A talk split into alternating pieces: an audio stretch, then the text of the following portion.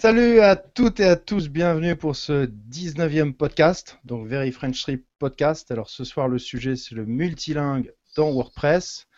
Alors on va voir à la fois des gens qui conçoivent des outils et aussi des utilisateurs et puis on fera un tour d'horizon en fait de toutes les solutions qui existent dans WordPress. Donc je suis avec mes deux amis, donc Mathieu Viette. Salut Mathieu. Salut.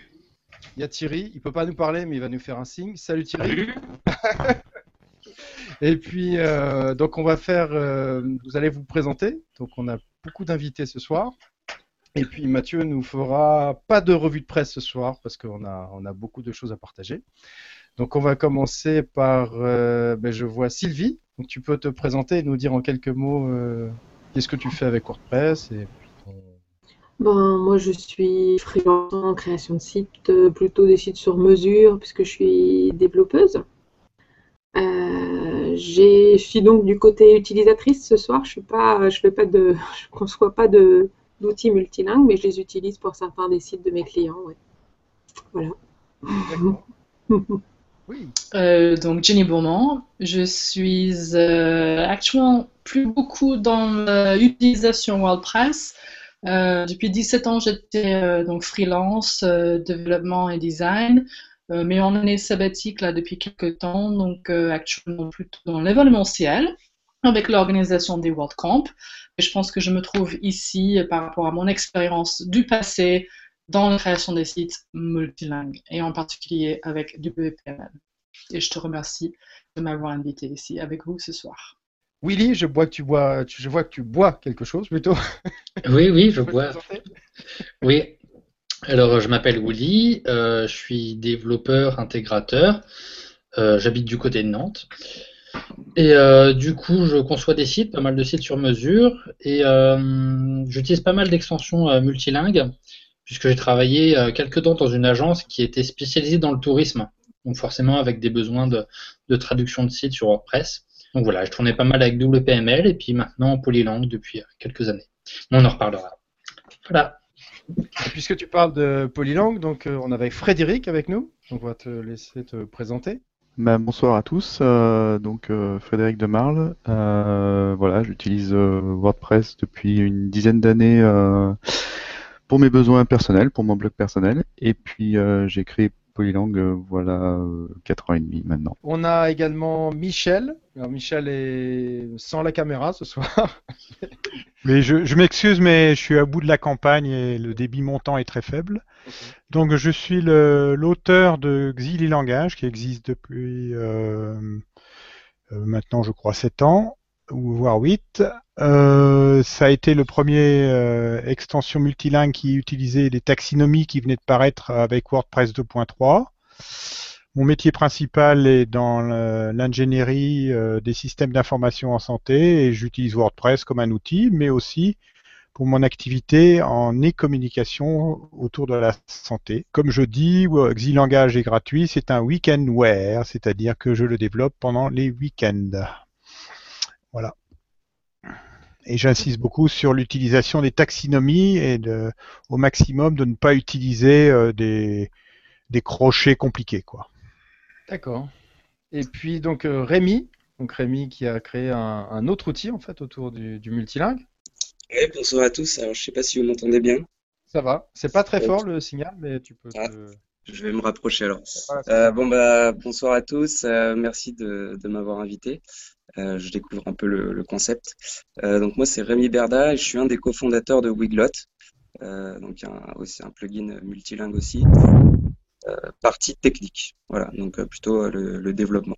Alors, pour faire un, peut-être un tour d'horizon, si bien sûr il est d'accord, j'aimerais bien te poser la question, Willy, est-ce que toi tu pourrais nous présenter un peu toutes les solutions qui existent dans WordPress?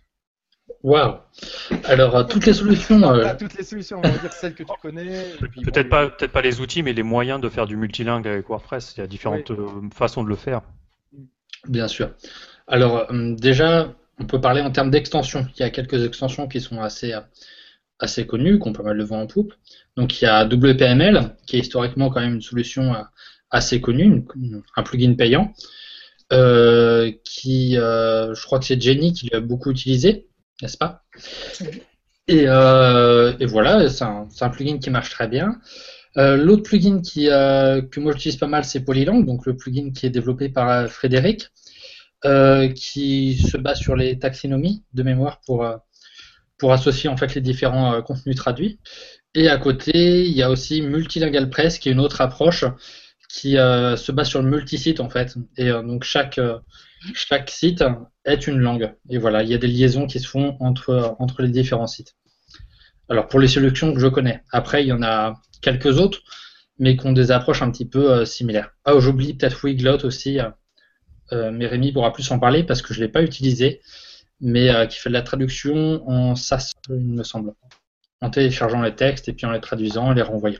Enfin, brièvement, euh, voilà. Il y a aussi Q, Translate en fait qui fait de, oh. du spinning de texte. Euh. Ouais, mais on va éviter. non, mais bon, il y a dans les, des différentes approches techniques. Hmm. Ouais, Q Translate en fait, il va tout enregistrer dans post-content en wrappant chaque langage dans des balises.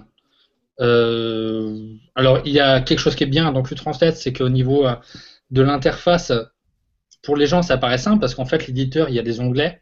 Donc euh, voilà, on saisit tout au même endroit, il n'y a même pas besoin de changer de page. Mais après, quand on veut récupérer du contenu, quand on veut faire des choses un petit peu avancées, il n'est pas très pratique. Super, merci beaucoup, Willy. Ben, on va peut-être laisser les, créateurs en fait d'extensions s'exprimer et puis après on rebondira bah, déjà sur, les outils et puis sur les différentes euh, expériences. Euh, Michel, j'ai presque envie de te donner la main parce que tu es parmi les, les trois, tu es le plus ancien, enfin le plus ancien dans. Oui, puisque en fait, quand j'ai créé Exil Langage, c'était juste mhm. après. C'était parce que euh, VPML et Qtranslate existaient à l'époque. Le premier euh, a été caractéristique de, de, 11 ou 12 tables ajoutées dans la, la, structure très élégante de WordPress. Et en effet, comme vient de le dire, euh, je crois que c'est Willy, euh, Qtranslate euh, euh, explosait complètement le modèle de données de WordPress puisqu'il mélangeait des langues différentes dans les, enfin, la description normale, la structure normale des données qui est le post, le, le post, le post content, le titre, etc. Quoi. Donc au départ, en, effet, pourquoi j'ai pu faire ça, c'est que WordPress 2.3 annonçait, enfin, avait sorti le premier fichier taxinomie.fr, euh, euh, pn, taxinomie.php, qui été difficile à comprendre parce qu'à l'époque, il n'était pas très bien documenté. Mais disons que ça permettait de faire cohabiter euh, des, des, articles miroirs de l'un ou l'autre euh, dans des langues différentes et de leur ajouter une étiquette en français, en anglais, etc. Et euh, je me souviens un des premiers sites que j'ai fait, ben, c'était tout simplement le site de la société que j'avais créée.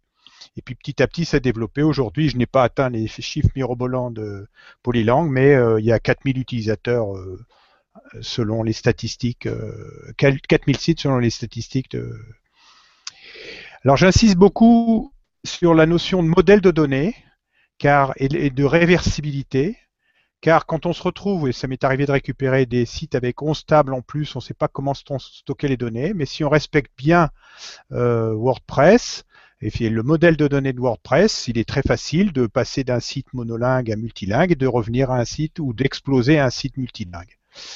Euh, L'autre chose que je ne fais pas non plus, j'utilise pas les cookies et j'utilise pas euh, des, des, redirections brutes en HTTP. J'utilise toujours une requête qui me donne le résultat dans la langue que je veux, ou, dans plusieurs langues en même temps. Bon, après, faute de temps, j'ai passé peu de temps à, rendre l'interface facile. J'ai toujours resté technique parce que au départ, ma cible, c'était les concepteurs de sites. Ce qui fait que ben, on, ben, les statistiques sont telles que ben, je reste sur une niche quoi, de gens qui, qui veulent comprendre comment ça marche derrière. Quoi. Voilà.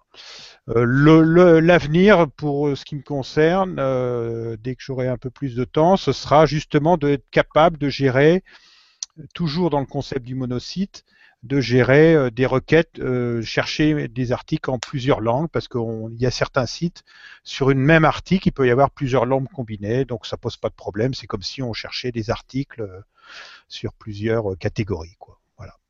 Rapidement, après, c'est, on peut rentrer en détail, mais je crois que c'est pas le lieu. Super, merci, Michel. Alors le deuxième, j'ai envie de passer la main à Frédéric. On va suivre l'ordre chronologique. Oui, c'est un peu ça.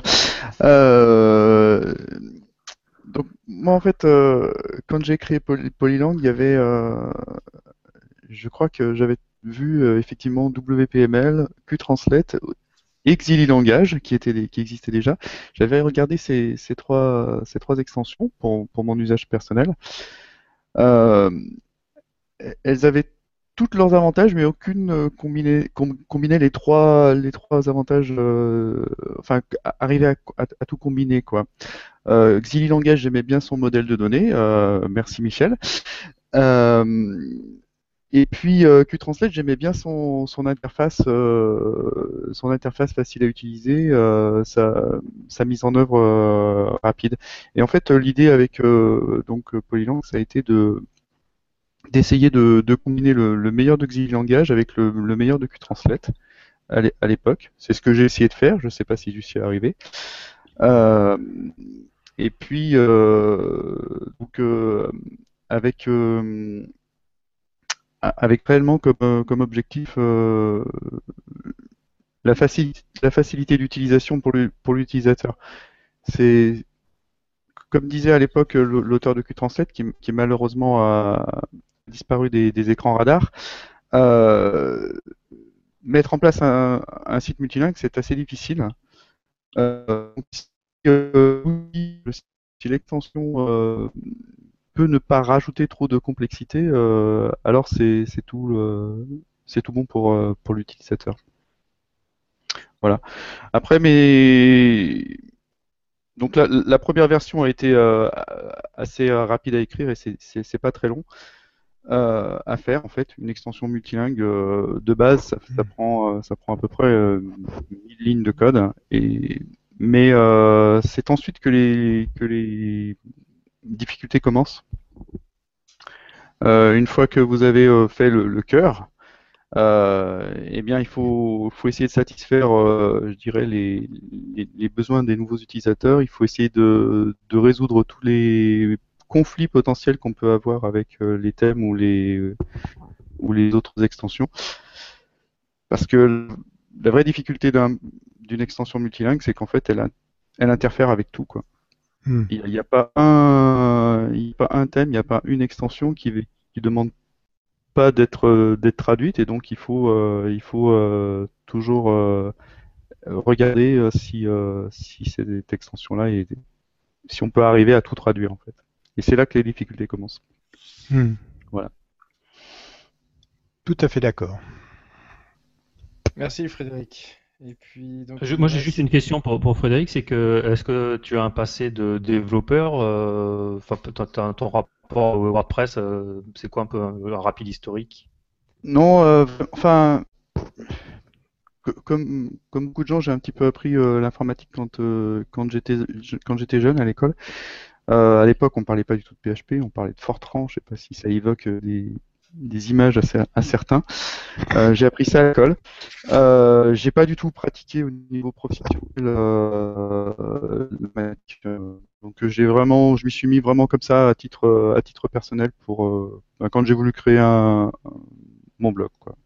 Donc j'ai aucun passé d'informaticien ça a été un handicap au début, hein, il faut, le dire. Je, pense qu'il vaudrait mieux pas ressortir euh, le code de la première version euh, de Polylang parce que ça doit être euh, blindé de failles de sécurité. bon, voilà. Mais j'ai beaucoup appris et, je continue à apprendre tous les jours. C'est intéressant. Ah ok. donc nous on a créé Wiglot, donc c'est un petit nouveau dans les plugins. Hein. on est très loin des, des stades de Polylang. là on a entre 600 et 700 sites actifs. Euh, donc on est, on s'est lancé il y a pas longtemps, euh, donc euh, en octobre. et c'est un plugin en fait qui est, qui est très différent de, au niveau de la construction du code, techniquement, qui est très différent de ce qui s'est déjà fait. vous, vous m'entendez bien? Parce que je, donc on a essayé de faire quelque chose de, de simple qui va se configurer très rapidement. Euh, et ensuite, au niveau de la, de la construction, on va pas parler de custom post type ou de tout ce qui, on va pas entrer dans le cœur de WordPress, mais on va en fait récupérer la page à la fin, c'est-à-dire avant d'être envoyé au browser, on va récupérer la page et on va du coup la traduire à ce moment-là.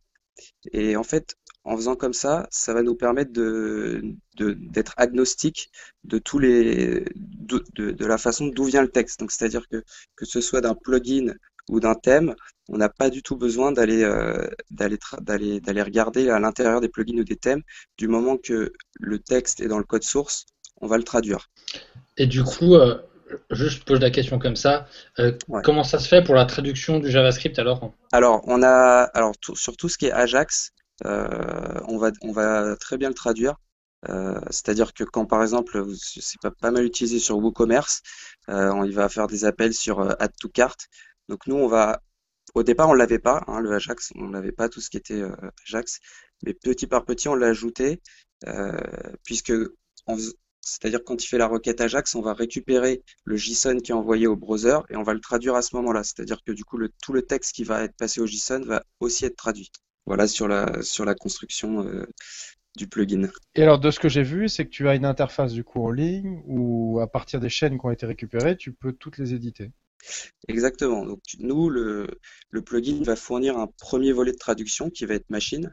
Donc, ce qui fait que dès l'activation du plugin, en fait, il va tout de suite y avoir euh, le bouton sur le site pour euh, switcher de langue et euh, ça va tout de suite marcher. Donc, vous allez switcher en anglais, le site va être en anglais. Ensuite, l'utilisateur, ce qu'il veut, c'est du contenu de qualité.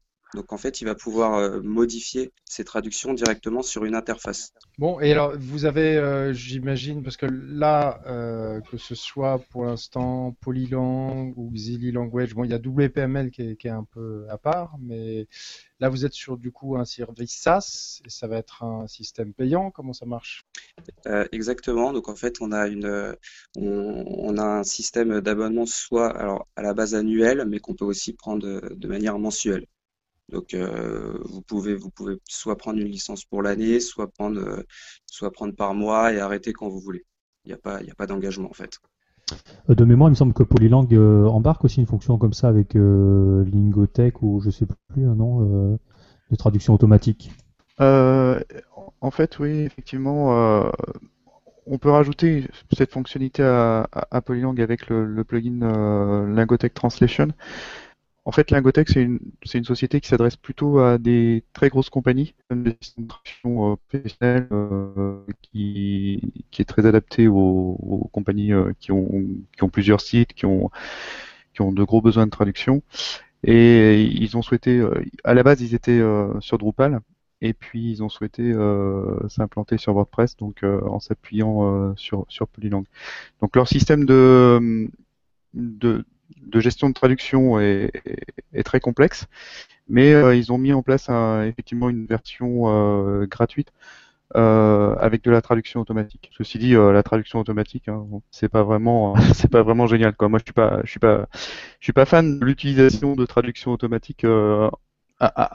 ça peut être un outil d'aide à la traduction au départ, mais il faut, à mon avis, corriger manuellement tout, ce qui, sort. Est-ce que tu, veux nous présenter le, l'outil WPML parce que tu l'as beaucoup utilisé. Ouais, pourquoi tu as euh, utilisé WPML en fait au départ Parce qu'on n'a pas de représentant euh, WPML ce soir, mais en même temps tu l'as beaucoup mais ton Micro était, ton micro était coupé, Grégoire, c'est pour ça qu'on n'a pas entendu le début de ta question.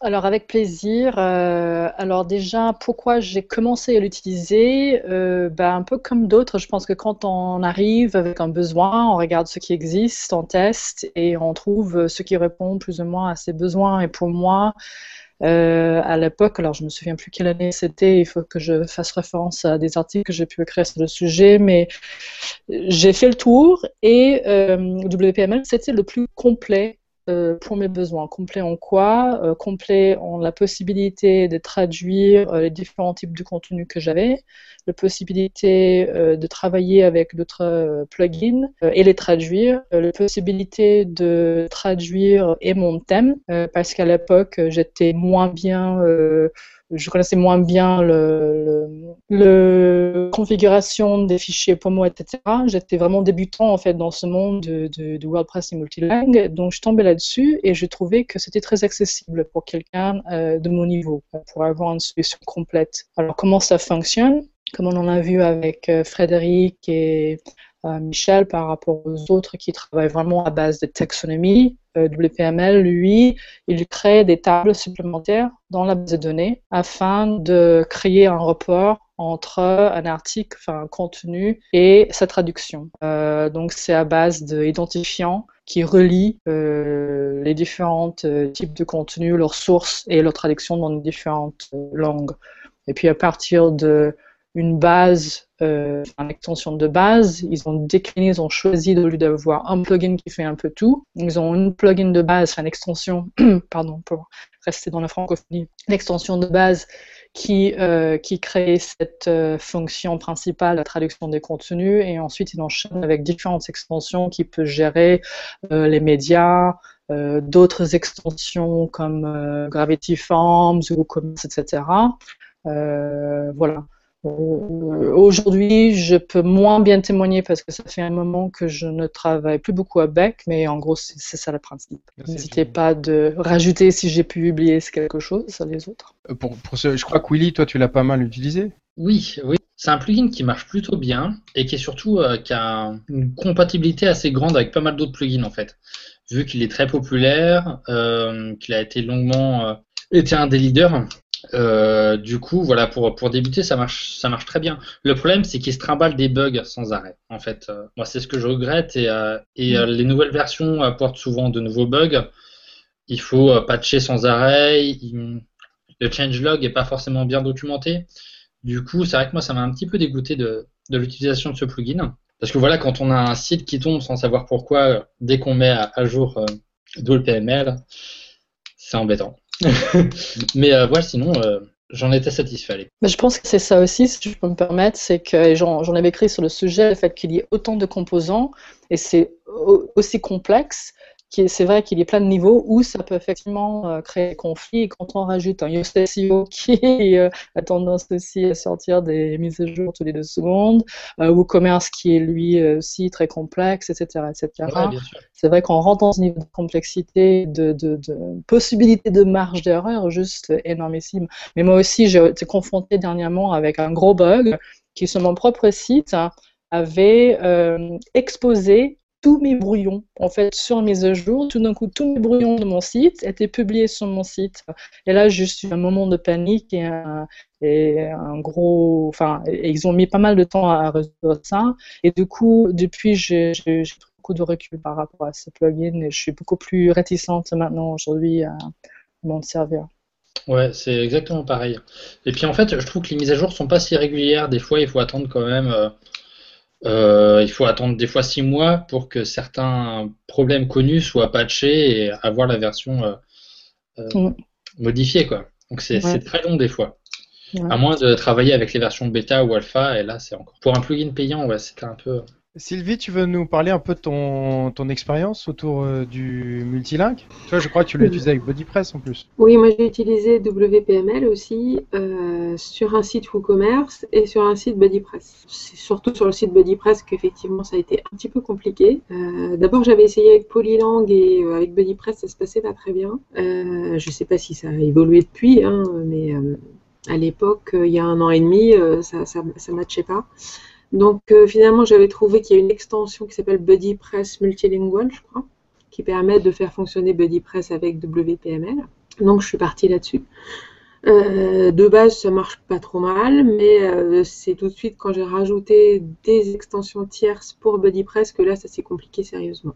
C'est-à-dire que pour tout ce qui est pour tout ce qui est articles, pages, enfin tous les contenus classiques WordPress, général, il n'y a pas de problème. Euh, mais voilà, dans un site communautaire, on se retrouve avec plein de contenus euh, d'interface. Déjà, il y a plein de pages avec plein de textes d'interface et, euh, plein de, champs personnalisés sur les profils des utilisateurs, par exemple, qu'il faut traduire dans toutes les langues. Et euh, c'est là que ça se complique un petit peu. Donc euh, sur ce site-là, j'ai eu pas mal de soucis. Euh, j'ai dû rajouter du code pour pouvoir gérer entre autres des relations entre CPT. Enfin ça c'était pas lié spécialement à BuddyPress, mais c'est une extension pour BuddyPress qui permet d'avoir des champs de profil. je pars dans des trucs un peu trop compliqués, mais des champs de profil qui sont des liaisons avec un autre CPT.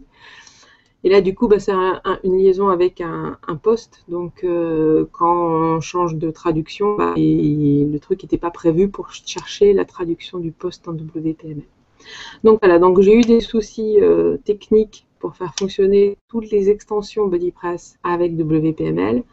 Et puis après, j'ai eu aussi surtout des soucis euh, de, ma cliente pour comprendre l'interface de gestion des traductions. Euh, elle était complètement paumée. Euh, donc, ça a été très compliqué pour lui expliquer comment ça marchait, surtout pour tout ce qui est traduction de chaîne. J'avais des textes paramétrables aussi dans mon site pour pas mal de, de textes d'interface. donc, ça a été surtout ça qui a été aussi compliqué. Et pourquoi tu avais fait le choix de WPML Pour trouver quelque chose qui marche avec BuddyPress. J'avais d'abord fait l'essai avec Poly donc là, je ne sais pas si Polylang euh, maintenant euh, fait, euh, est compatible avec BuddyPress ou pas. J'ai absolument pas travaillé sur la question, donc je pense que la situation est la même qu'il y a un an et demi.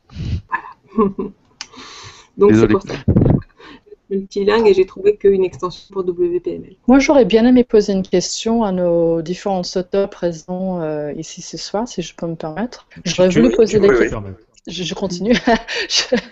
J'aurais voulu poser la question à chacun. Pour toi, quelles contraintes, voire les contraintes principales aujourd'hui de ton plugin, de chacun de son plugin? Commençons par Polylang, par exemple.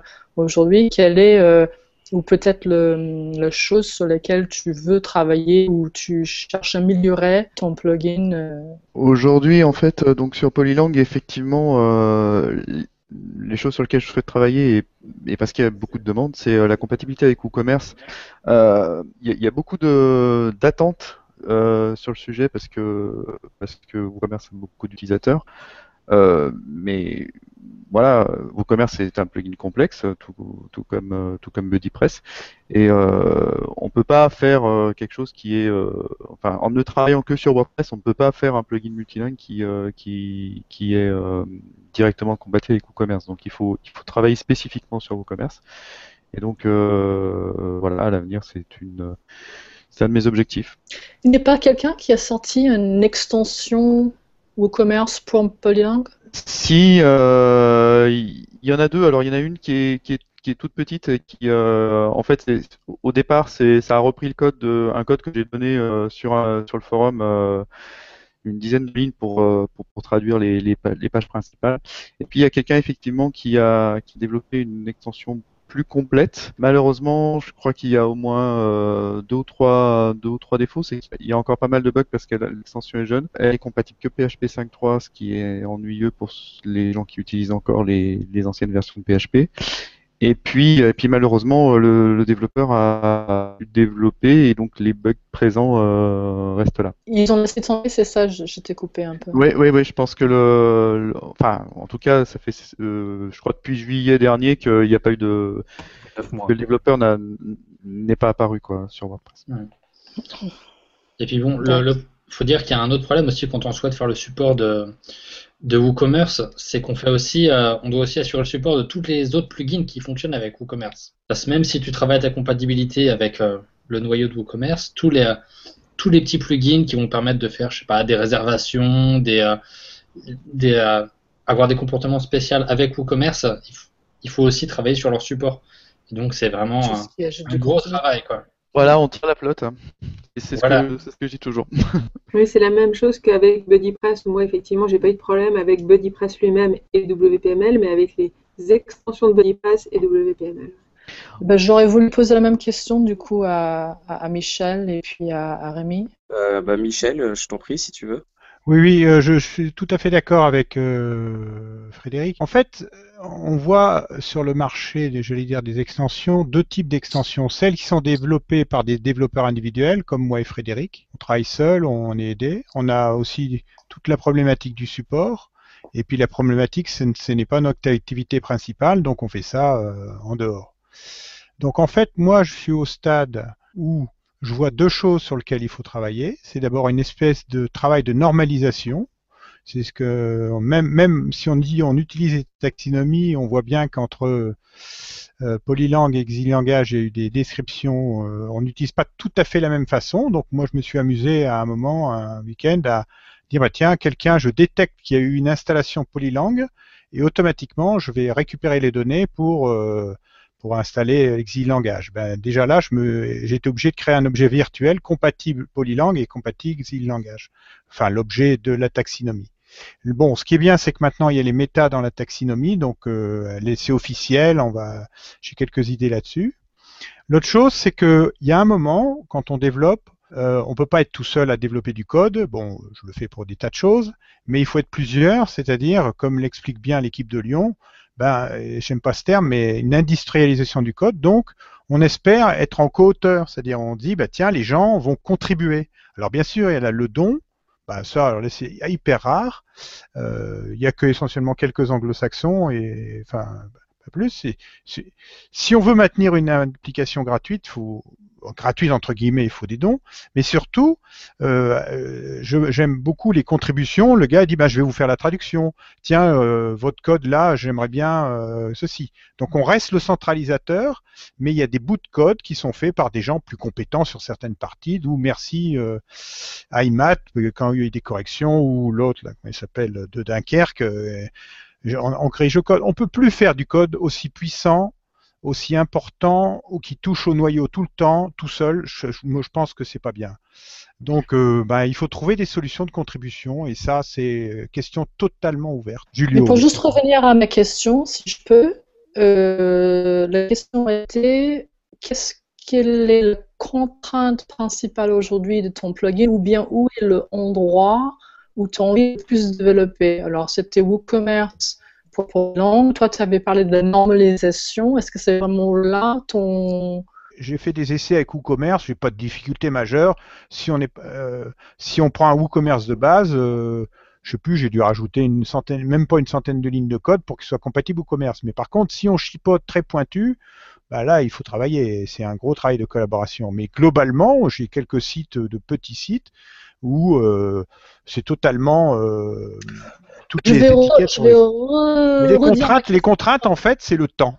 Le temps, c'est quand on Peut-être pas contrainte, c'est pas la bonne façon de, dire ma... la question, c'est plus euh, où est-ce que tu peux améliorer le plus peut-être ton plugin ou où est-ce que tu as envie de passer ton plugin? Alors, l'objectif initial de Langage, c'était pour des web développeurs. Donc en gros, je fournissais une boîte à outils avec une interface volontairement énormément de choses à cocher pour que les gens, en fonction des multiples variétés de sites multilingues, parce qu'il n'y a pas qu'un seul type de site multilingue, il y a des sites en miroir, des sites qui ne sont pas totalement en miroir, enfin il y, a il y a plusieurs modèles de sites multilingues.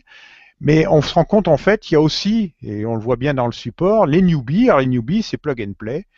Personnellement, je n'ai pas fait le choix de faire des, une extension pour le, le, newbie, je le fais pour des gens qui euh, acceptent d'un peu de réfléchir, de voir comment ça marche derrière, et puis d'activer ou ne, ne, pas activer la pièce du Lego nécessaire.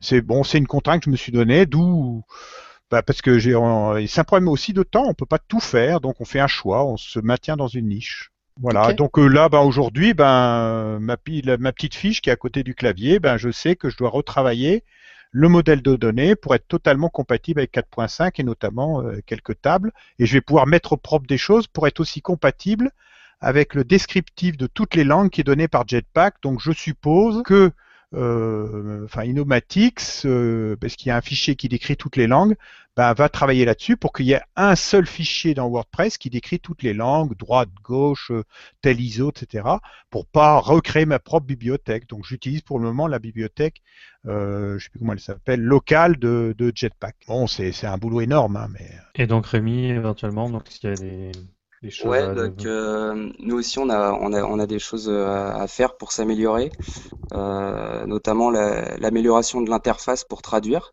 Euh, donc c'est une interface qui est, qui est sur notre site, hein, puisque les traductions sont hébergées chez nous. Euh, et donc là, une, une, amélioration qu'on est en train de faire, parce qu'on nous l'a beaucoup demandé, c'est la possibilité de donner l'accès en fait à, des, à un traducteur ou à, ou à quelqu'un qu'on connaît pour pouvoir changer les traductions. Donc ça, c'est quelque chose qui va arriver d'ici un ou deux mois. Et le deuxième point, je dirais, c'est l'amélioration de, on va dire, la connexion entre notre plateforme et des agences de traduction. Donc je pense à Textmaster, par exemple. Une traduction, une, une, une connexion informatisée par API pour qu'en fait pour pour un utilisateur tout simplement euh, il ait son contenu euh, donc euh, qui a été traduit de manière automatique et qui veut de manière humaine mais il, il connaît pas la langue il est juste à cliquer en fait sur un, bouton pour que toutes ces traductions soient envoyées chez Textmaster avec un, un traducteur professionnel qui va travailler et qui va lui renvoyer le contenu corrigé en 24 ou 48 heures par exemple. Et il fonctionne bien avec d'autres extensions. Pardon. Il fonctionne bien avec d'autres extensions euh, Wiglot Avec euh, WooCommerce, par exemple, comment ça marche? Oui, oui, on n'a on a aucun souci avec WooCommerce. Alors au début, on n'avait pas le Ajax, euh, ce qui faisait que, par exemple, sur certains plugins qui, euh, qui vont ouvrir une pop-up avec, euh, avec le panier, au départ, ça n'était pas traduit. Sauf que maintenant, on l'a ajouté. Donc, en fait, Wiglot, il va il va pas vraiment interagir avec le noyau de WordPress.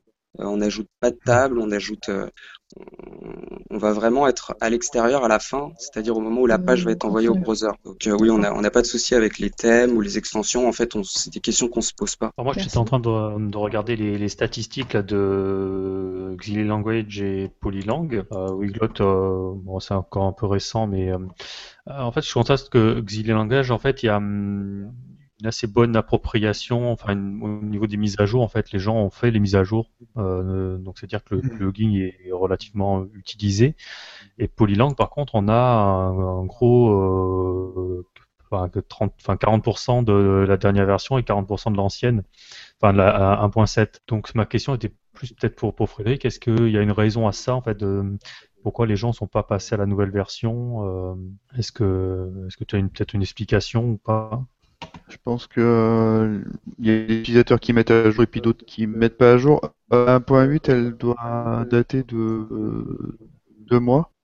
Donc, euh, moi, ce que j'ai constaté, tu vois, c'est qu'en un, en un an, j'avais 80% des utilisateurs qui mettaient, euh, qui mettaient à jour. Mais ça, ça, ça met du temps, hein. ça met toujours beaucoup de temps à mettre, euh, à mettre à jour. Il y a encore des gens qui utilisent des, des, des versions et 1.1, par exemple, avec une faille de sécurité. Par, on peut pas, enfin, on peut pas forcer les gens à mettre à jour.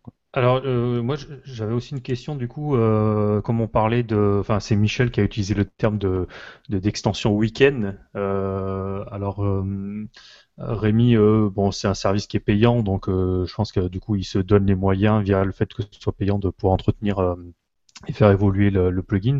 Mais pour Michel et, Frédéric, du coup, comment ça se passe, bah, le support, les évolutions, comment vous gérez ça, en fait, du coup je pense qu'avec Michel, on travaille de la même façon, soirée, week-end.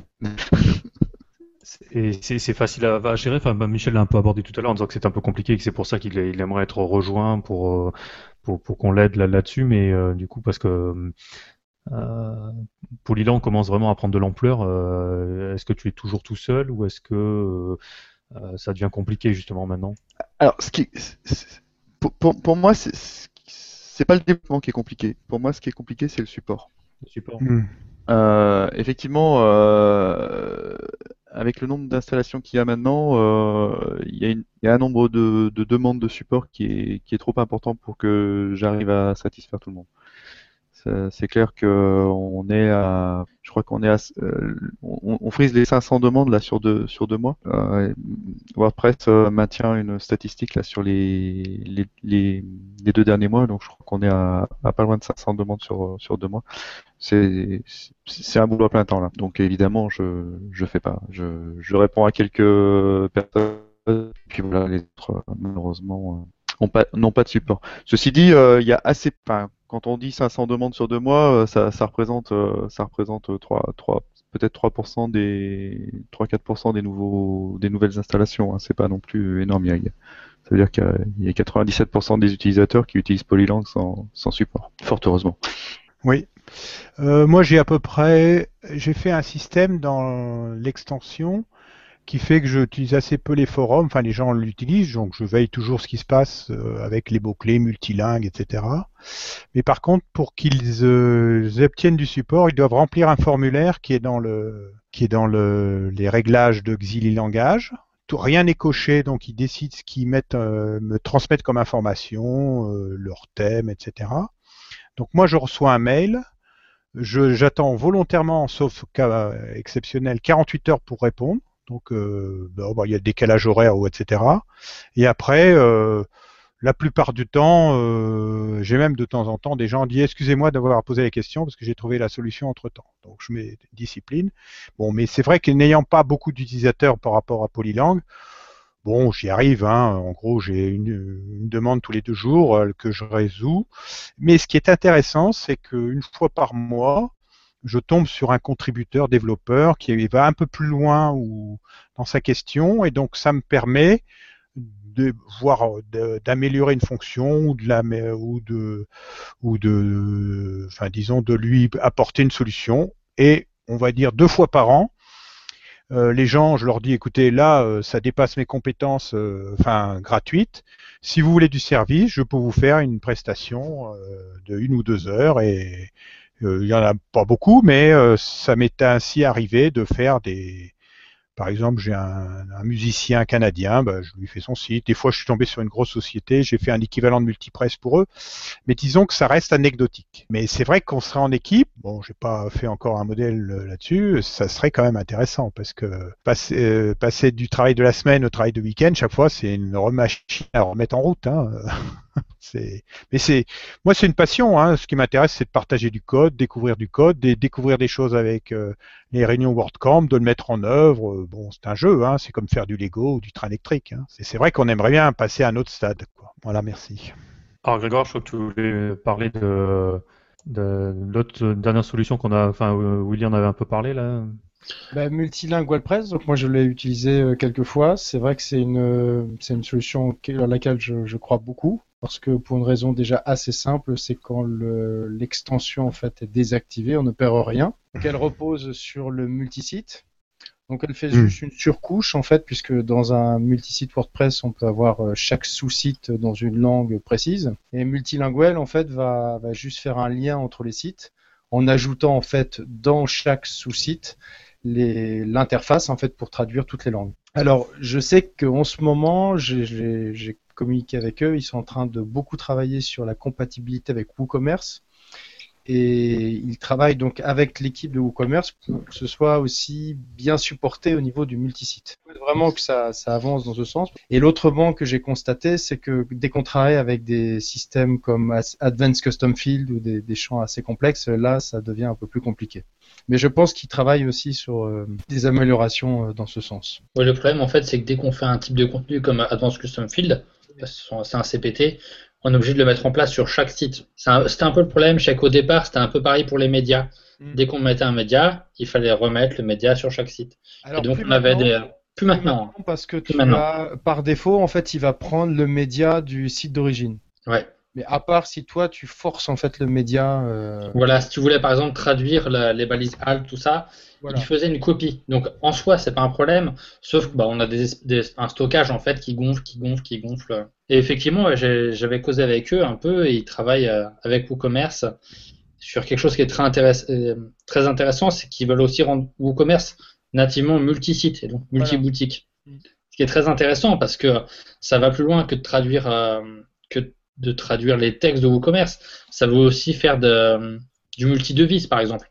C'est-à-dire tu vas sur un site anglais, tu commences à faire ton panier en livres, et euh, tu peux changer de session et le finir en le payant en euros. Voilà, ça va vraiment plus loin que ça. Je suis euh, vraiment fan de l'extension. Alors après, par exemple, si on, au niveau performance, par contre, le multisite est un poil plus lourd, je crois, que le fait de travailler avec des liaisons via des taxonomies, comme, euh, comme ou, euh, ou Polylang. Euh, et en fait, j'avais créé euh, Langage multisite en même temps que Multipress. J'ai arrêté puisque Multilangage Press est sorti. mais en fait, j'avais travaillé avec une société canadienne. Ils avaient, je sais plus, plusieurs centaines de milliers de connexions jour. C'est clair quand la, le débit est très fort, il faut être en, en configuration multisite. Mais c'est clair que si c'est un petit blog euh, d'un village multilingue, bah, je crois qu'il faut chaque fois, avant de dire je vais choisir une extension, il faut vraiment bien mettre sur la table euh, le projet éditorial, les enjeux de débit, etc. Et c'est seulement après qu'on peut éventuellement euh, choisir solution A, solution B. Mais pour les gros débits, euh, les sociétés euh, multinationales, c'est clair que c'est multisite. Ça, c'est, ça se pose. Donc, le travail de l'extension, c'est de faciliter dans le backdoor, enfin le background, le travail des auteurs, la coordination des auteurs, l'échange des données, mais sur le, le, le, la partie visiteur, bah, chaque site est personnalisé, adapté à la mentalité française canadienne, la mentalité française française, euh, la mentalité française romane. Enfin, on peut faire des adaptations très fines. Mais c'est surtout sur le, le back office que bah, d'ailleurs, on le voit bien dans Multilingue Press, ils travaillent beaucoup sur le back-office. D'où la possibilité de pas être déconnecté, quoi. Je pense que le, le, le multilingue, c'est aussi comme le, de faire de l'e-commerce, hein, ça reste avant tout une stratégie, un objectif. Euh, peu importe l'outil qu'on va utiliser, c'est que derrière, il faut se poser la question de dire, euh, là, moi j'ai un client qui voulait mettre son site en portugais, en chinois, en russe, etc. Euh, C'est-à-dire qu'à partir du moment où on commence à communiquer dans une langue, euh, on est susceptible de pouvoir accepter du support ou des contacts entrants dans la langue euh, avec laquelle on communique. Euh, donc il faut, euh, voilà, il faut pouvoir faire traduire les textes. Euh, il faut, il y a aussi des problématique culturelle, dire que en fonction des pays mm. et des langues dans lesquelles on communique, il y a des codes couleurs, il y a des contraintes techniques de, de lecture de texte droite gauche ou autre. Euh, des fois, on peut se poser la question de est-ce qu'il ne vaut pas mieux finalement euh, séparer des sites et avoir des sites complètement euh, distincts, un sur un .com, un sur un .fr ou, ou autre, mm. et, et de, de, vraiment cloisonner quoi. C'est là où les solutions euh, multi-sites sont intéressantes d'ailleurs. Pour quand même toujours faire le liaison, mais vraiment avoir des environnements culturellement ciblé et, même géré à part, parce que qui dit euh, vraiment ciblé culturellement, mais il dit aussi des, équipes différentes qui gèrent euh, les Et avec des contraintes de protection des données personnelles qui sont, peuvent être différentes. Donc j'avais fait pour un laboratoire international, on avait mis des, vraiment des sites complètement séparés. Par contre, il y avait des flux XML RPC entre les sites pour justement actualiser les données d'un site à l'autre qui étaient gérés, voire même sur des serveurs totalement différents pour des raisons de protection euh, X ou Y. Enfin bon, euh, je voudrais aussi revenir sur la question qu'est-ce qu'il faut modifier dans le corps? Je crois qu'ils ont fait un gros gros travail. Je vois ça sur le chat là. Euh, je crois qu'il faut un gros travail, c'est d'extirper du corps des données qui sont par défaut en anglais. Alors ça progresse petit à petit, et puis de bien séparer les fichiers de langue front-end et back-end c'est en progrès. Donc pour le moment, on est sur la bonne voie, mais il reste quelques cadavres de, fichiers qu'on est obligé de corriger parce qu'ils restent uniquement en anglais par défaut ou dans la langue de l'admin alors qu'on est sur une autre langue dans le côté, euh, dans le côté euh, front-end, visiteur. Quoi. par rapport à ça, j'ai envie de parce que il y a quand même que ce soit Drupal, que ce soit alors Joomla, je le sais, je sais pas, je sais que Spip aussi euh, l'avait. Mais ces CMS, que ce soit Drupal ou Spip, ont le multilingue en, en natif. Donc est-ce que vous hmm. pensez qu'à un moment, ça pourrait arriver dans WordPress? Joomla aussi a le multilingue en natif. Joomla, ok, en natif. D'accord. C'est pas à nous de poser la question, hein, c'est à Matt. Oui, non, je sais, mais est-ce que vous pensez qu'il y a des pistes dans ce sens-là? Est-ce que vous avez déjà entendu ou vu des, des articles sur la question? Jenny, tu aurais des pistes sur ça? Bah, je posais la question euh, sur l'idée, selon les devs, qu'est-ce qu'on pourrait changer? Parce que, euh, Frédéric, je pense que tu as beaucoup euh, parlé avec Simon Whitley sur ce projet. Michel, je ne sais pas si tu as participé un peu à ces discussions, mais depuis WordCamp Europe l'année dernière, on avait ce projet Multilingual WordPress pour essayer de creuser la question de alors c'est, on est certainement loin d'un WordPress multilingue encore, mais on se posait des questions. Qu'est-ce qu'on pourrait euh, réellement euh, voir modifier d'encore qui pourrait non pas nous amener cette fonctionnalité du multilingualisme, mais faciliter la vie pour des devs? C'est-à-dire, est-ce qu'il nous faut un hook, est-ce qu'il nous faut un, un petit quelque chose pour que les plugins soient, voilà, soient non, peut-être trop cette standardisation dont tu as parlé tout à l'heure, Michel, ou bien euh, peuvent faire mieux leur travail avec moins de, moins de difficultés, plus de cohérence entre extensions, etc. On a beaucoup creusé la question, on a pas mal travaillé. Malheureusement, euh, comme les plugins du week-end, bah, les projets du week-end, ça perd un peu l'élan. Euh, Simon n'a plus trop le temps de gérer ça. Euh, moi, je n'ai pas trop le gérer non plus. Donc, c'est un peu en suspens. Mais comme on est dans le sujet, je me suis dit, bon, bah, peut-être qu'il y a encore l'intérêt euh, de creuser cette question et, voir. Parce que l'idée, c'est que si on peut concrètement dire euh, accord, écoute, là, on a testé cette chose-là et on a trouvé un point très précis et très intéressant qui pourrait apporter un grand plus. Euh, on pourrait le présenter et éventuellement avoir euh, une amélioration à apporter. C'est lié au projet Frédéric C'est lié au projet Babel ou? Comment? Ça n'a rien à voir. Non, le modèle de données Babel, il est, il est dangereux. Ouais, non, ouais, effectivement. Même Simon le dit. Hein. C'est trop dangereux. Il y en a un autre, Globus, c'est encore plus dangereux. Enfin, c'est bah, ils ont testé un En fait, comme l'a dit Frédéric tout à l'heure, euh, on a tous les éléments dedans. Il y a, quand on regarde le noyau qui fait qu'on peut être multilingue, il y a très peu de code. C'est surtout sur l'interface et les compatibilités avec des logiciels qui ne sont pas toujours multilingues. Mais en fait, dans le noyau, il y a très très peu de choses à modifier ou à, mais ça, touche quand même à des structures importantes pour vraiment rendre euh, euh, si on prend le modèle de la taxinomie, hein, parce qu'il faut bien se mettre d'accord comment on fait, hein, on pourrait rajouter des tables, mais si on prend le modèle de la taxinomie, il y a, et avec une certaine souplesse, c'est-à-dire on peut même avoir des articles en plusieurs langues, dire bah, cet article est en anglais-français, enfin il n'y a aucune difficulté. Il y a très peu de choses à modifier. Mais le problème, c'est qu'il reste des choses où on a encore mélangé la langue du côté euh, utilisateur et la langue du côté administrateur. Bon, c'est pas grand chose, mais bon, il, faut se il faudrait travailler huit jours, je pense. Mais il faut vraiment, à un moment, se mettre huit jours euh, ensemble autour d'une table et, coder, parce que là, il faut coder, quoi, pour tester ou au moins se mettre d'accord sur le modèle. Je sais pas ce que ce qu'en pense Frédéric. Euh, je suis tout à fait d'accord avec toi, Michel. En fait, WordPress ne le sait pas, mais, mais effectivement, avec le, donc les taxonomies qu'a choisi à la base euh, Michel et puis sur lesquelles j'ai suivi, il est multilingue. Mais simplement, personne ne le sait. Euh, et du coup, mmh. euh, ce qui manque, c'est plus euh, une façon commune de faire. tout à l'heure, Michel parlait de, normalisation. C'est comment les, plugins et, les, et les thèmes deviennent eux-mêmes compatibles avec les, extensions multilingues.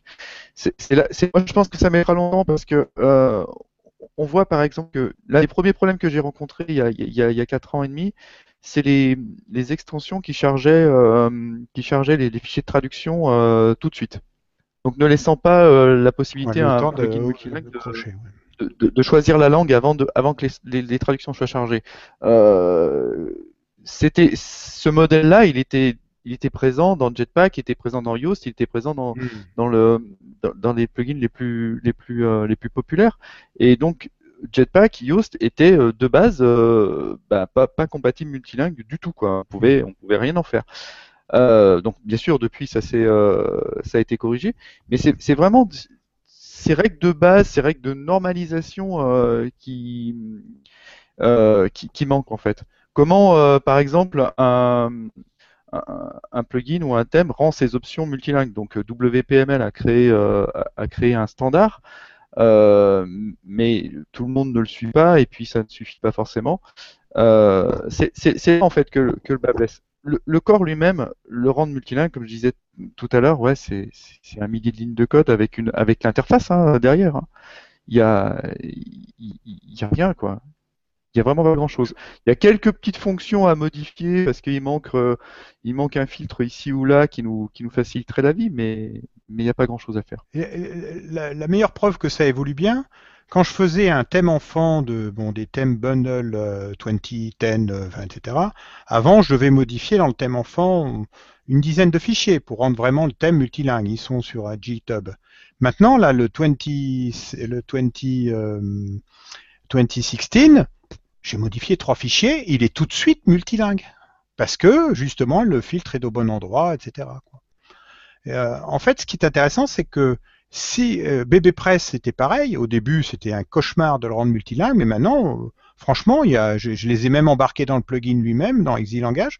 J'ai quatre lignes à rajouter et BBPress, que ce soit sur les topics, que ce soit sur les, mots-clés, enfin je sais pas comment ça s'appelait, tout ça est facilement multilingue il détecte automatiquement parce qu'en fait c'est dans le modèle taxinomie on fait en sorte que si un article est dans une langue donnée bien sûr, lui, il va s'afficher dans sa langue, mais surtout son environnement, le thème, les thèmes, tout ce qui est autour va s'afficher dans la bonne langue. Si on fait des sélections, bah, on fait des sélections des articles en une langue. Si je comprends bien de ce que vous dites, c'est pas trop la question WordPress, mais c'est la question de la normalisation entre tout ce qui peut être thème et d'autres extensions. Absolument. Très Donc pour vous, il n'y a pas grand-chose qu'on pourrait faire à corps pour, pour, vous aider les développeurs de plugins multilingues. C'est plus une, problématique d'avoir un standard euh, pour des développeurs de thèmes et d'autres extensions pour que tout ça soit cohérent. Oui, oui. Moi, j'ai bien en tête les discussions avec Jetpack au début. Je leur dis votre truc, là, vous activez ce que vient de dire Frédéric, vous activez la langue trop tôt, donc je ne peux pas intervenir. Je suis obligé de l'enlever pour la remettre. Enfin, c'est, c'est... Après, ils ont modifié. Quand on regarde l'évolution, ils ont modifié leur init très proprement. Donc maintenant, je n'ai aucune difficulté, euh, que ce soit du côté admin ou du côté utilisateur, à, rendre les, multiples modules de Jetpack multilingues. Pareil pour BBPress, euh, je n'ai euh, plus de difficulté. Donc en fait, il n'y a pas grand-chose. Je crois que le dernier truc qu'ils ont fait, j'y tiens, c'est bizarre, c'est search.form. Ça a l'air tout bête, mais bon, le formulaire de recherche, ben dans 2016, j'ai pas besoin de le changer, il se met automatiquement bien propre dans la langue. Parce que dans le noyau, ils ont enlevé, il y a encore un truc ou deux euh, où je suis obligé de tuer la classe qui est activée par défaut pour faire une classe multilingue. C'est les locales, les virgules, les machins. Ben, j'ai créé euh, je recrée la classe, quoi, pour que la classe, sur la partie visible des utilisateurs, soit dépendante, évidemment, du nom de domaine du thème activé, et pas euh, du nom de domaine par défaut. Parce que la virgule va dépendre, évidemment, de la langue affichée, la virgule ou l'espace ou le point ou, le nom du jour et des choses comme ça. Moi j'avais une petite question pour Willy. Ah oui, euh, tu me demandes si j'ai dû euh, faire des développements pour euh, améliorer la compatibilité d'un plugin multilingue avec d'autres plugins Bien sûr, tout le temps. ouais, tout, le temps. Alors moi je travaille principalement avec Polylang maintenant. Et donc c'est souvent pour du pour la compatibilité WooCommerce, pour avoir des stocks synchrones sur différentes instances.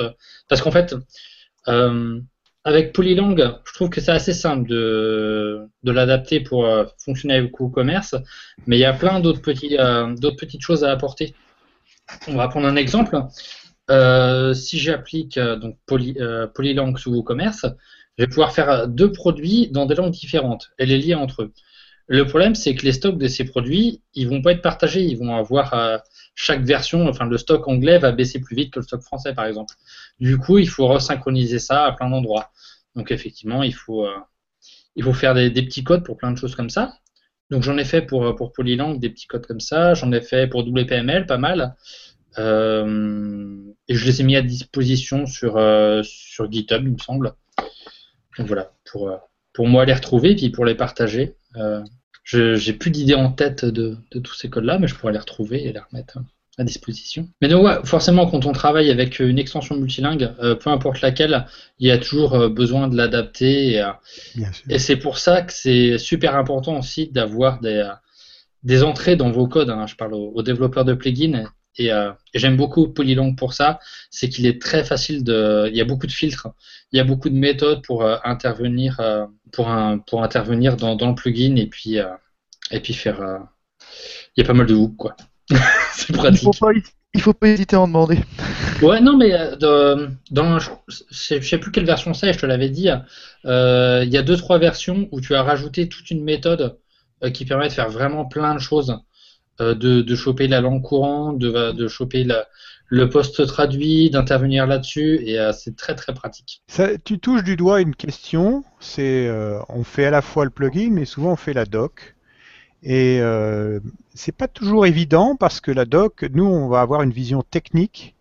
Et euh, c'est vrai que dans ces notions de contribution, et j'ai eu un Allemand qui l'a fait en, Allemand, en Allemagne, il a fait une doc, non, non, c'est, c'était un Allemand ou un Russe, je sais plus, il a fait une doc dans, en tant qu'utilisateur. Et ça, c'est une, une, vraiment de genre de contribution extrêmement appréciée parce qu'on ne peut pas avoir la vision du concepteur et la vision de l'utilisateur. On essaie de le faire, mais disons que d'abord, dans sa propre langue, c'est pas toujours facile. Alors en plus, ici en anglais, euh, etc. Et donc ça aussi, c'est un autre volet des contributions qu'on aime bien, c'est les gens qui font des docs tout bêtes ou euh, des retours d'expérience. Et ça, c'est vraiment très agréable. Ouais, mais en plus, tu parles de contribution, mais le fait d'avoir un code ouvert, va faire que tu vas pouvoir avoir des contributions très facilement en fait. Ouais, bah c'est pas. Là, si tu trouves, moi je trouve pas beaucoup. Hein. Parce que beaucoup, on l'a bien vu dans les, WordCamp, et beaucoup de gens publient pas leurs contributions. Ouais, enfin, je sais pas, moi, quand, euh, quand je, rencontre un problème, souvent, je, le publie, je mets un, je fais un code, je mets que ce soit sur, euh, sur GitHub, sur un GIST, je le fais tourner. J'imagine que doit y en avoir aussi pour Xili, euh, pour Xili des gens qui font ça. Oui, il y en a, mais disons que, quand je me souviens des réunions, que ce soit pour Xili ou autre, les contributions, c'est pas beaucoup. Parce mm. que dans l'esprit, on le voit bien au début de la discussion, ben oui, j'ai essayé, ça marche, ça marche pas, et c'est tout. Mais euh, ben c'est tout le problème d'évolution commerciale et financière de WordPress. Quoi. C'est, on, est, on a changé les débuts d'il y a 10 ans, maintenant on est sur un autre modèle et il faut en tenir compte. Mm-hmm. Un nouvel économique. J'avais un autre truc, une autre question. C'est que j'étais un peu surprise de, quand j'ai voulu euh, trouver euh, quelle langue utiliser un utilisateur WordPress, un, user WordPress, euh, principalement pour savoir dans quelle langue leur envoyer des mails. Et en fait, on ne sait pas euh, quel utilisateur utilise quelle langue euh, dans l'interface, enfin en tout cas WPML, mais j'ai pas l'impression que ce soit quelque chose de, répandu et c'est un truc qui m'a étonné. Je pensais qu'on pourrait savoir quelle langue choisissent les utilisateurs afin de pouvoir s'adresser à eux dans leur langue. C'est-à-dire euh, parce qu'en fait, pas l'utilisateur courant, on est d'accord. Hein. Euh, parce que l'utilisateur courant, bah, le visiteur, si tu demandes le local, tu vas avoir ça. Par contre, si tu veux connaître chaque langue par défaut de chaque visiteur, ouais, c'est pas renseigné, effectivement. Oui, c'est ça.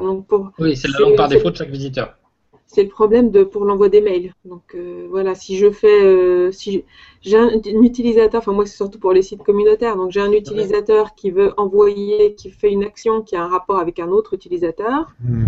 et qui va déclencher l'envoi d'un mail à l'autre utilisateur. Bah, du coup, il est dans la langue de celui qui a déclenché l'action. De l'émetteur, ouais. c'est ça. Effectivement, on n'enregistre pas cette information. Euh, je pense pas dans, la base.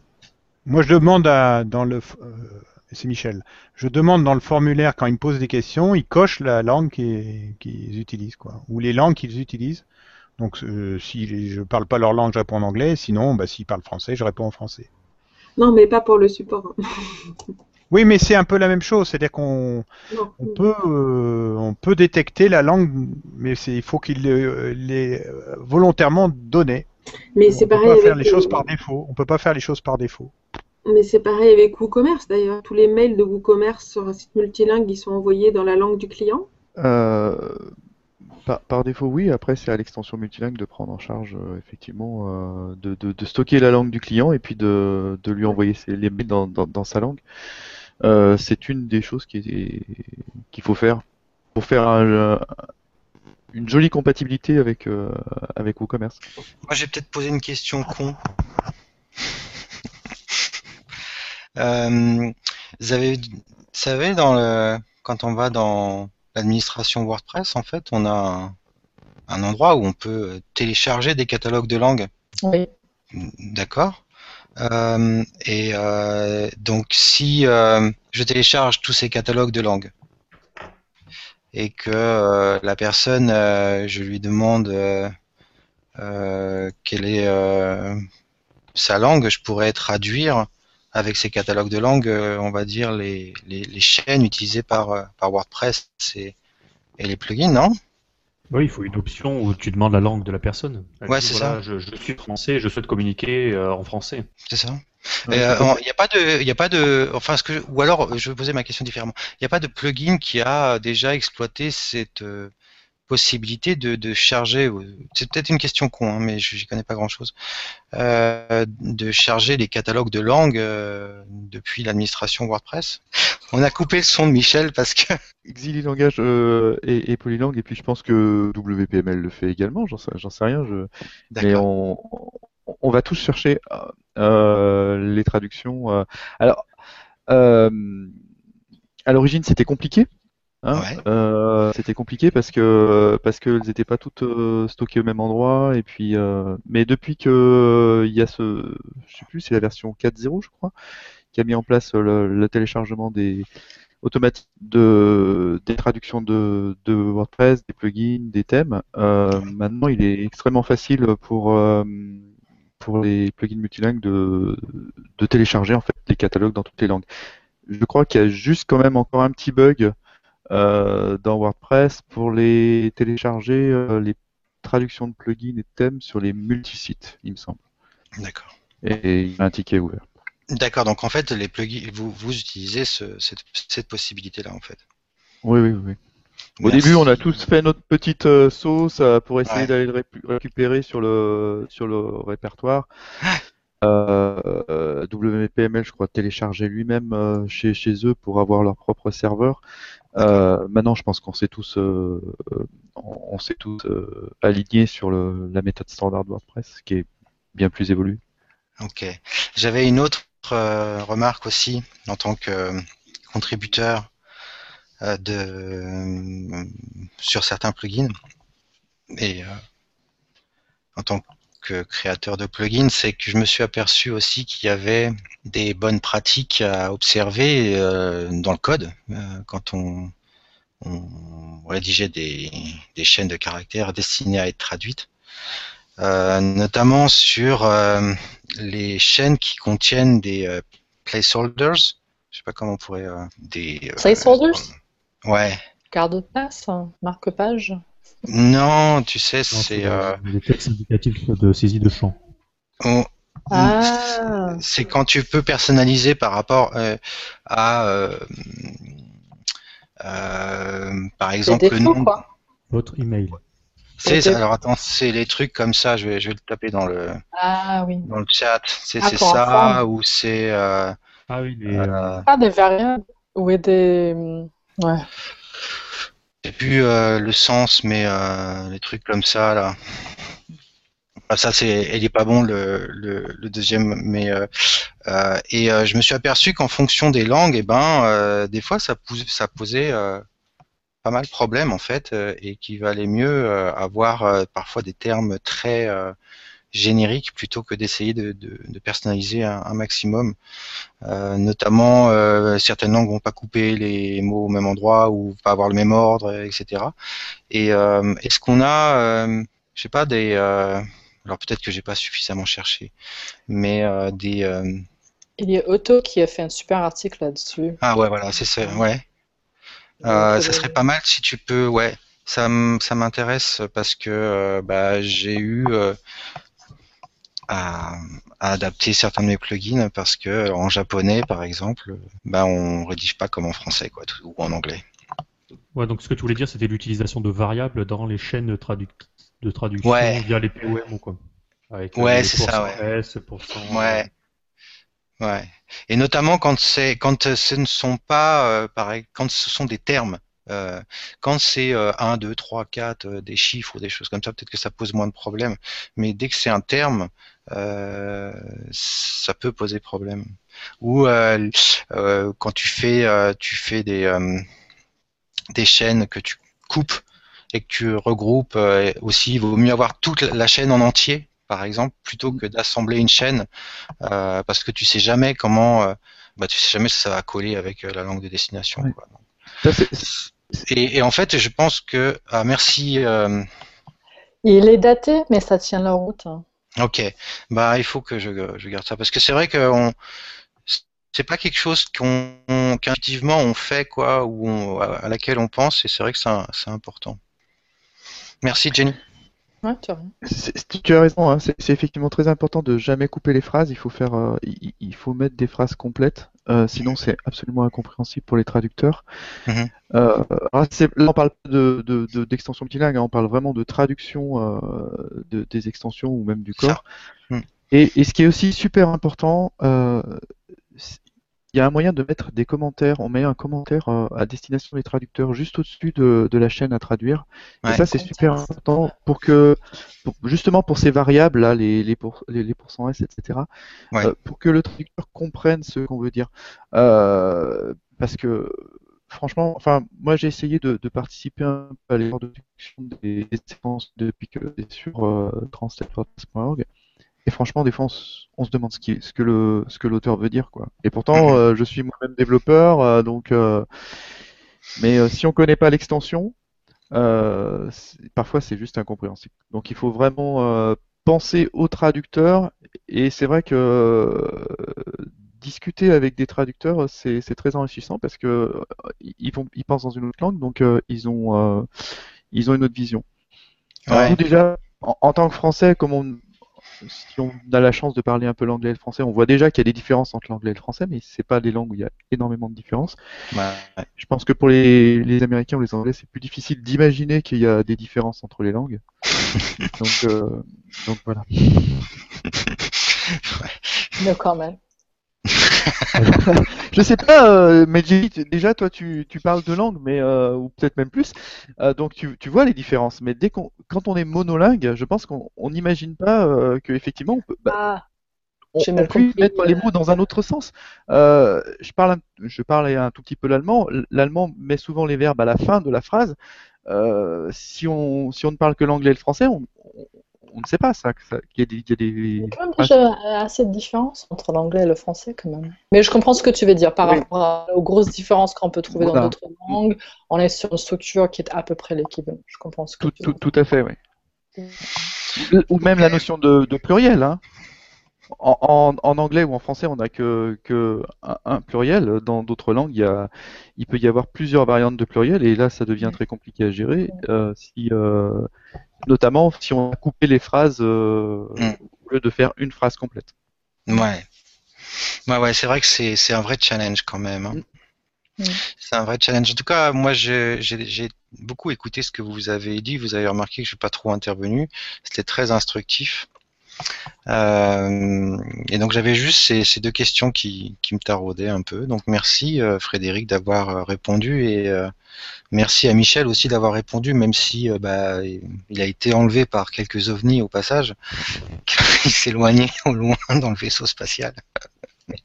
Euh, et puis bah on a récupéré pas mal de merci. On a récupéré pas mal de, liens euh, euh, qui sont super intéressants. Merci à Jenny, merci à, Willy aussi qui nous fait profiter en fait de ces adaptations pour certains plugins si j'ai bien compris. Ouais, c'est le snippet. Ouais, excellent. Euh, et euh, ben, on a un panorama en fait des, différentes solutions avec des solutions plutôt plugin et une solution, euh, moi que j'avais eu l'occasion de tester, la solution que je qualifierais un peu de en mode SaaS là dont parlait Rémi tout à l'heure. J'avais eu l'occasion de tester cette solution, j'avais été un petit peu bluffé, sauf pour certains points, euh, euh, notamment les, commentaires. Euh, mais je trouvais ça également intéressant, effectivement, de pouvoir traduire son site à la volée avec un service SaaS, ça me paraissait intéressant. J'avais juste ce problème avec les, commentaires, en fait, et, je pense que ça poserait problème aussi sur BodyPress. Voilà. Est-ce qu'il est 22-25 Est-ce qu'on a fait le tour de la question? Ou est-ce qu'il y a d'autres, euh, ou est-ce que certains, certaines d'entre vous ont envie de rajouter des choses? Moi. Vas-y. en fait, il y a juste un tout petit point que j'aurais voulu aborder. Euh, c'est la question euh, que je pose de plus en plus souvent, vu une tendance qui se crée chez mes clients c'est-à-dire qu'à l'époque, j'avais beaucoup, et quand je parle d'époque, je parle il y a euh, à peu près il y a trois ans et avant, beaucoup, beaucoup de demandes pour des sites multilingues. Même avant que je faisais du WordPress, beaucoup de, demandes. Pourquoi? Parce que d'une, ouais, je suis euh, une américaine en France et donc euh, je me suis un peu retrouvée dans cette niche du, multilingualisme, mais aussi parce que bah, c'était demandé. Aujourd'hui, depuis deux ans, j'ai au tout contraire beaucoup moins de demandes pour euh, déjà les créations de sites en plusieurs langues, voire les demandes de faire migrer, entre guillemets, des sites multilingues vers une seule langue. J'ai vraiment une forte demande et une forte tendance dans ce sens. Et je trouve ça intéressant de poser la question, parce qu'on parle beaucoup de la technique, comment est-ce que je peux rendre mon WordPress multilingue, comment est-ce que je peux rendre mon site euh, multilingue?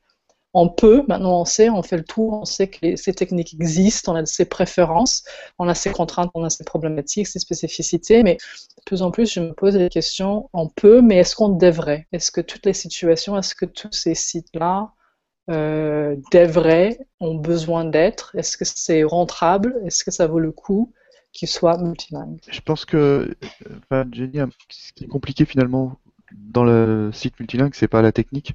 La technique, bon, on la laisse aux auteurs de, plugins et puis euh, et puis aux intégrateurs. Ce qui est compliqué, c'est de le maintenir. Maintenir un, site dans plusieurs langues, le faire vivre dans plusieurs langues, euh, c'est ça qui est long. Euh, j'en suis d'ailleurs le, la première victime. Hein. J'ai créé Polylang pour pour moi, pour mes pour mes besoins personnels. J'ai j'ai honte, mais j'ai écrit deux articles en anglais sur mon site perso. Et ces deux articles, je les ai écrits avant la création de Polylang. Donc, euh, Ce n'est pas ça. Euh, J'ai le même problématique. Dans l'autre Non, mais voilà. Donc, effectivement, euh, au départ, je l'avais créé pour des, des, des, des, gens comme moi, je pensais. Et puis, en fait, ce sont que des professionnels quasiment qui utilisent les, le multilingue. Je pense que ça n'a d'intérêt vraiment que, enfin, que pour soit des gens bilingues comme toi, vraiment qui, qui peuvent communiquer dans, dans, dans plusieurs langues aisément mais c'est long quoi. Ça, ça c'est deux, deux, fois, c'est deux fois le travail. Il n'y a, a, pas quand on bah, même pour quelqu'un comme moi euh, qui se considère bilingue, euh, le français c'est quand même pas ma langue maternelle. Et alors que je peux écrire euh, en français, c'est pas ce qui est le plus facile. Il y a une femme, Stephanie Booth, je crois qu'elle est suisse, si je ne me trompe pas, quelqu'un me corrige, qui avait fait une super conférence à WorldCamp Suisse à Zurich il y a quelques années sur ce sujet, le fait que, ok, on est bilingue, mais ça ne fait pas de nous des traducteurs, quoi, ou des traductrices. Et c'est vrai, comme tu dis, c'est beaucoup de, c'est beaucoup de travail, beaucoup de responsabilités. Et je pense qu'il y en a ceux qui critiquent WordPress en disant ouais, mais tous les autres CMS sont déjà multilingues, ils ont ça dans le corps, pourquoi pas WordPress?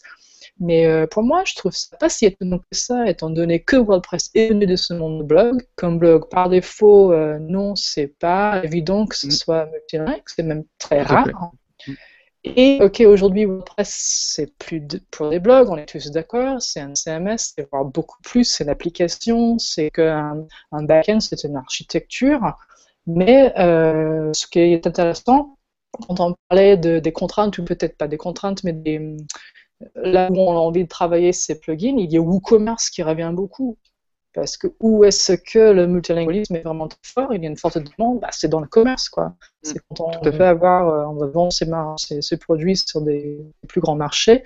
Mais pour, euh, pour beaucoup d'entre nous, parce que beaucoup de mes clients, par exemple, bah, ce ne sont pas des grosses boîtes, ce sont des, des, des, propriétaires, euh, comment, sole proprietors, les, les, autres entrepreneurs comme moi, des, des gens qui travaillent seuls ou en petite équipe. Et euh, il y a un truc qui m'est venu. Euh, vous avez lu ce bouquin de comment il s'appelle ce garçon de team, je sais plus quoi, le, le travail en 4 heures, le travail d'une semaine en 4 heures, le 4 hour work La semaine de 4 heures. Voilà, la semaine de 4 heures. Voilà, je, qui, traduit mal. C'est pas pour la traductrice. Et il y a une partie dans son livre, Tim, ouais, Tim Ferriss, voilà, où il parle de leur rentabilité justement de ces produits et comment certains euh, clients, alors je me souviens plus de son contexte précis, mais il parle de comment certains de ses clients euh, apportaient, euh, genre je sais pas, 75% de ses bénéfices et l'autre 25% par exemple lui coûtait énormément parce que bah, c'était beaucoup plus de support technique, ils avaient des soucis, ils pensaient moins, et ils se rendent compte qu'ils voulaient au départ euh, pouvoir euh, avoir son marché ouvert à tous ces gens, mais au final, il avait tort parce que ces 25%, il ne valait pas le coup. Donc, en gros. C'est ce qu'on appelle la loi de Pareto, en fait. Voilà. Donc, il les a lâchés. Donc, c'est vrai que chez certains de mes clients, ils se sont rendus compte qu'ils se sentaient dans cette obligation, ou peut-être c'était une tendance d'avoir son site français-anglais, je ne sais pas, mais au final, c'était beaucoup de travail. Ça leur apportait que dalle. Et donc, au final, ils ont fait le choix, et beaucoup, ce sont des Français qui ont fait le choix d'avoir un site uniquement en anglais, tout bêtement.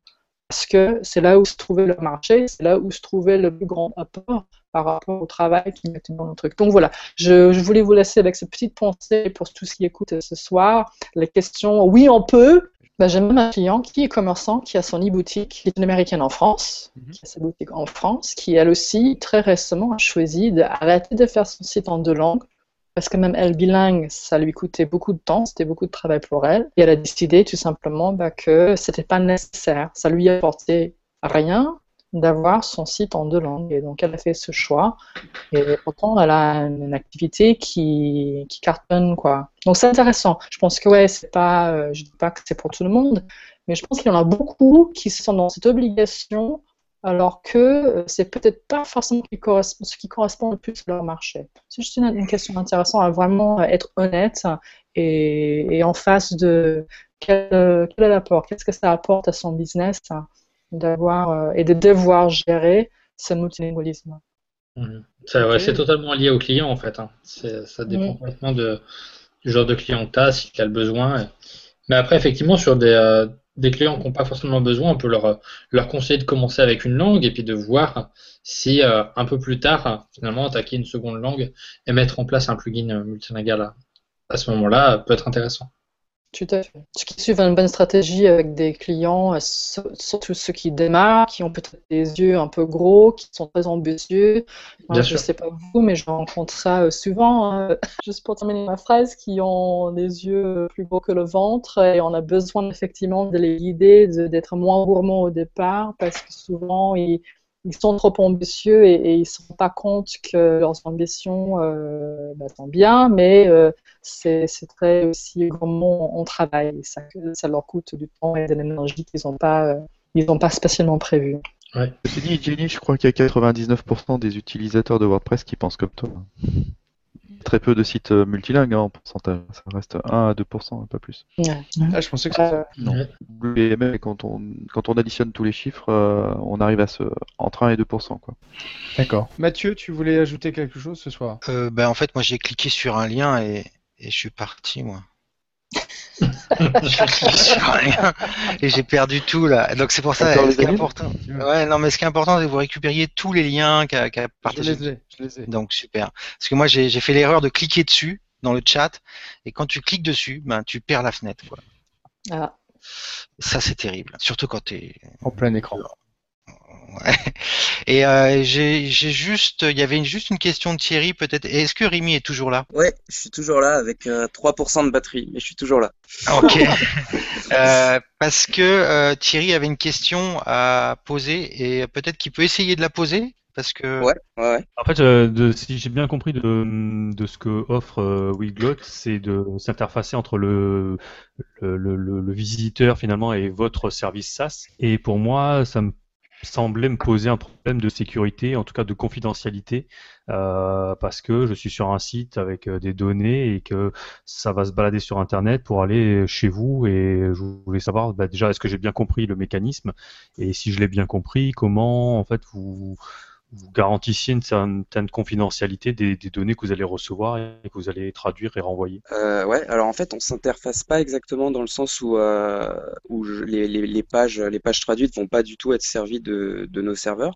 En fait, ce qui va se passer, c'est que si un de tes visiteurs demande, disons, disons que ton site est en, en français et qu'un de tes visiteurs demande la page en anglais, WordPress va construire la page euh, d'abord en français et avant de l'envoyer au browser, on va parser ta page PHP, envoie, juste récupérer les mots faire un appel euh, API à notre serveur, donc faire un aller-retour, mais il y a juste les mots, en fait, les phrases qui vont, qui vont être envoyées. Et ensuite, on va remplacer les phrases et envoyer la page, euh, donc le code source euh, en anglais. En ayant bien sûr ajouté les, les balises alternate, tout, et tout, tout ce qui est tag pour le SEO. Donc il n'y a, pas, y a pas de...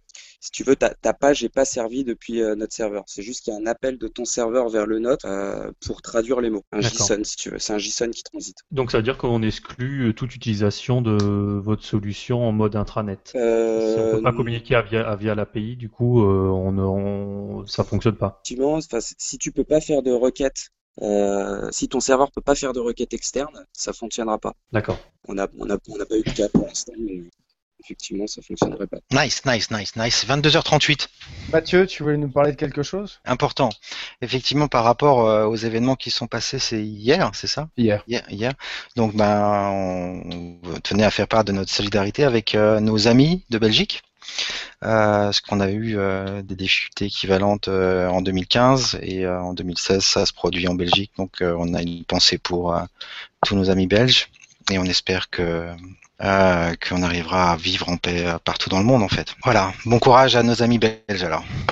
Ok, on a un événement à annoncer Thierry? Tu veux en parler On a un meet-up en fait qui est programmé et qui aura lieu après l'Agora CMS. C'est le vendredi 1er avril, donc je vous conseille très vivement de vous inscrire. Je ne sais pas s'il reste encore des places, mais on mettra le lien dans l'épisode du podcast. L'Agora CMS L'Agora CMS le 1er avril. Ouais. Ça sera dans le 13e. Qui est à, la masse. D'accord. Là où on faisait les, et donc, euh, c'est une présentation d'un peu tous les CMS euh, open source, enfin, ou les, CMS au, sens large. il y aura un espace communautaire où, WordPress aura une table. Et, le soir, donc oui, on enchaînera sur un meet-up. Et cette fois-ci, je voulais proposer un sujet qui, qui était beaucoup demandé ces derniers temps, qui était de chiffrage en fait de projet WordPress, de voir un peu comment on établit un devis, comment on fait un chiffrage. Voilà. merci beaucoup. Merci à tous, en tout cas, pour euh, vos contributions à cet épisode très instructif sur euh, les langues. Mathieu va se coucher, fatigué. euh, merci Frédéric, merci Michel, merci Rémi, merci Willy, merci Sylvie, merci Jenny. Euh, merci. à toutes et tous pour cette super soirée. Et ciao. Merci à vous. Hein. Merci à vous. Bonne soirée. Bisous, bisous. Bisous.